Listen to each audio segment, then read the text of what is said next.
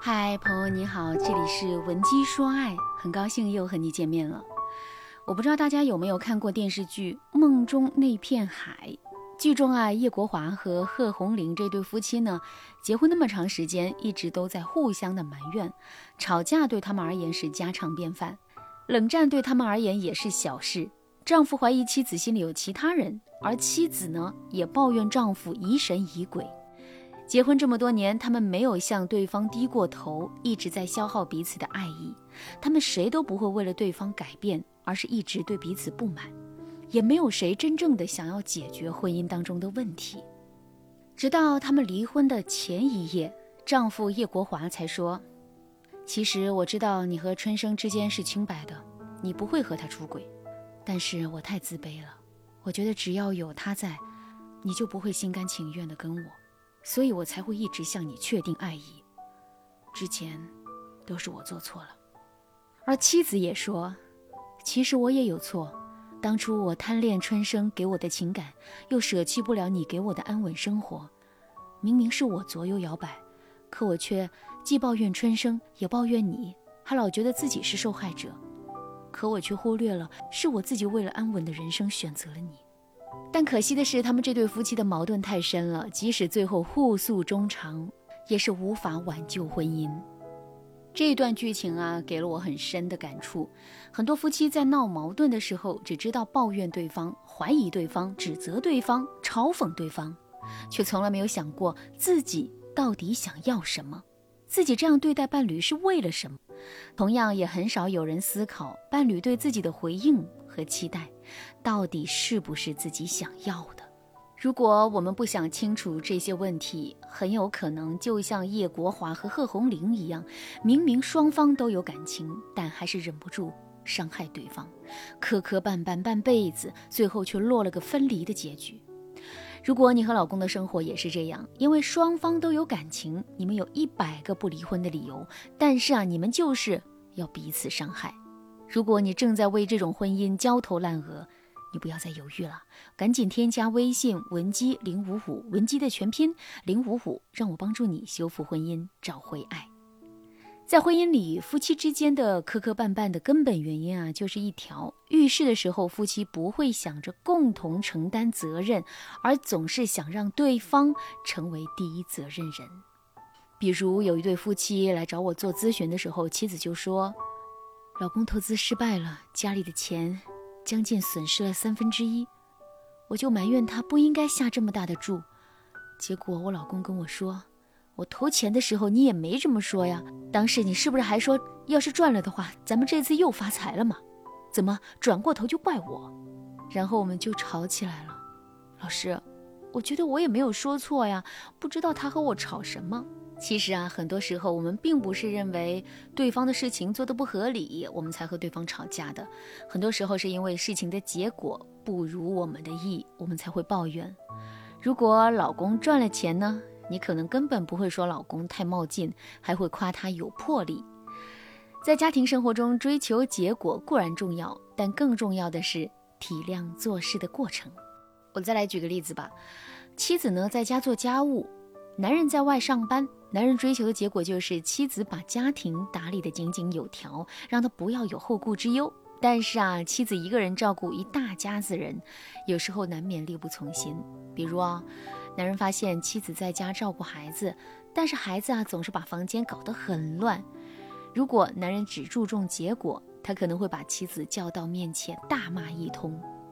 但这样的话，男人就忽略了妻子一个人带着孩子，又要做家务，又要看着孩子学习，还要准备晚饭的辛劳了。居家过日子，不是上战场打仗，也不是在职场拼杀。无论你是一个完美主义者，还是结果导向的人，请都不要忘记，你的伴侣需要你肯定他做事的过程。这不是说结果不重要，只是婚姻里注重过程导向的人都更幸福一些。如果你和另一半永远只执着于结果，不肯定对方在过程当中的这个付出，那这段婚姻啊就会变得很累。如果你们也面临着付出得不到回报、期望得不到回应的婚姻，那很有可能你们已经走进了过于绝对的结果导向思维。想改变吗？添加微信文姬零五五，让我来帮助你解决。好，那我现在呢就可以告诉大家，如果呀你也面临这样的情况，你该如何去改变？第一个技巧是暂缓追究结果，肯定对方做事的过程。通过我刚才分析，其实大家已经是明白我说的是什么意思了。当我们看到对方搞砸了结果的时候，我们可以从两个角度出发去和对方交流。第一个角度是肯定对方做得好的地方。比如说啊，他做事的动机是好的，他的想法是好的。然后呢，我们一定要把对方做得好的地方说出来，然后我们再告诉对方该怎么做。最后呢，给予对方鼓励，并告诉他我会和你站在一起。这个技巧是非常完美的婚姻公关技巧，不仅可以用来解决你们的问题，还可以帮助你们提升夫妻感情，让你的伴侣以后更信任你。第二个角度。表达你对结果的看法，比如啊，你可以就这个结果明确的告诉伴侣：“我很遗憾，我很难过，看到这个结果我非常不开心。”接着，你可以告诉伴侣：“即使是这样，我也愿意体谅你的难处。”婚姻就应该在关键时刻互相支持，然后你和对方一起商量如何解决这个难题。当你说感受而不指责对方的时候，对方很难找借口逃避责任，这样有助于改善对方的一些不好的习惯。而且这种表达呢，也能告诉对方你对这件事情的重视程度，让他今后能够更谨慎一些。第二个技巧，减少追责程序，启动共商机制。很多婚姻走到末路都是从互相追责开始的，比如啊，我们有一些常见的追责情绪：孩子学习不好，一定是当妈的没教好；孩子淘气不爱听课，一定是当爸爸的没有做好带头作用。总之呢，出现任何问题，我们都是追责优先。首先啊，把自己摘出来，给对方定罪，然后再解决问题。实际上，这种做法本身啊，它就是能够带来问题的。一个家想要靠追责程序变得有爱和善，那是不可能的。从现在开始啊，遇到事情呢，你一定要先和伴侣去商量。那如果你是被追责的那一方，那你一定要把对方的这个习惯呢改正过来。你需要有理有据的说清楚自己的感受。如果你觉得很伤心很难过，你就告诉对方，他遇到了相同的问题，你是不是会向他追责到底？